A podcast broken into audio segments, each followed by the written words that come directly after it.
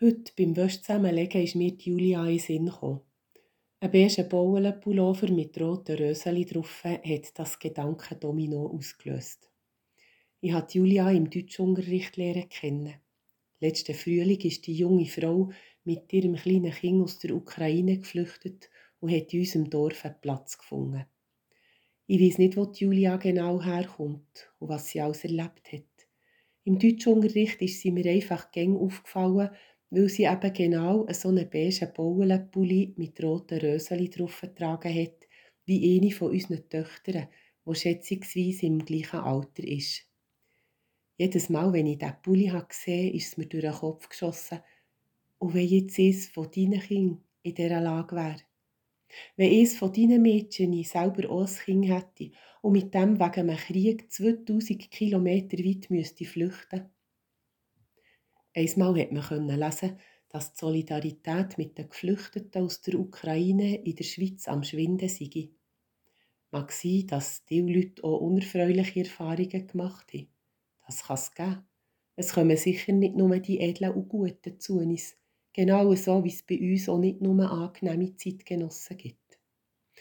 Vielleicht helfen wir der schwindenden Solidarität ein bisschen auf die Sprünge, wenn wir uns hin und wieder vorstellen, das alles könnte uns selber auch passieren.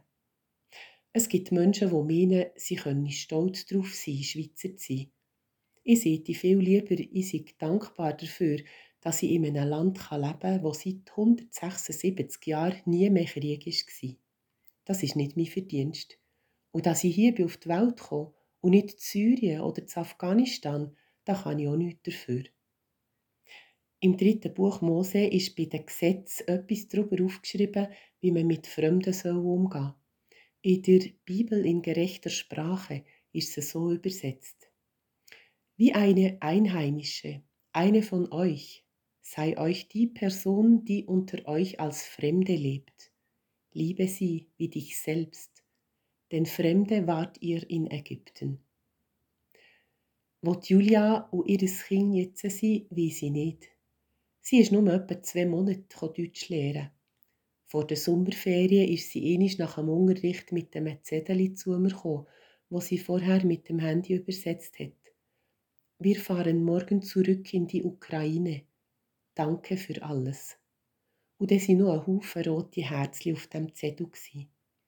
Wir haben einander umarmt und ich habe sie mit einem Pütigott gehen. Heute, wo ich um ein Mal dem Pulli in der begegnet bin, möchte ich gerne wissen, wo sind die beiden jetzt? Geht es ihnen gut? Hoffentlich leben sie und ihre Angehörigen noch. Ich wünsche euch einen guten Tag. Marianne Lauener, Predikantin von Frutigen.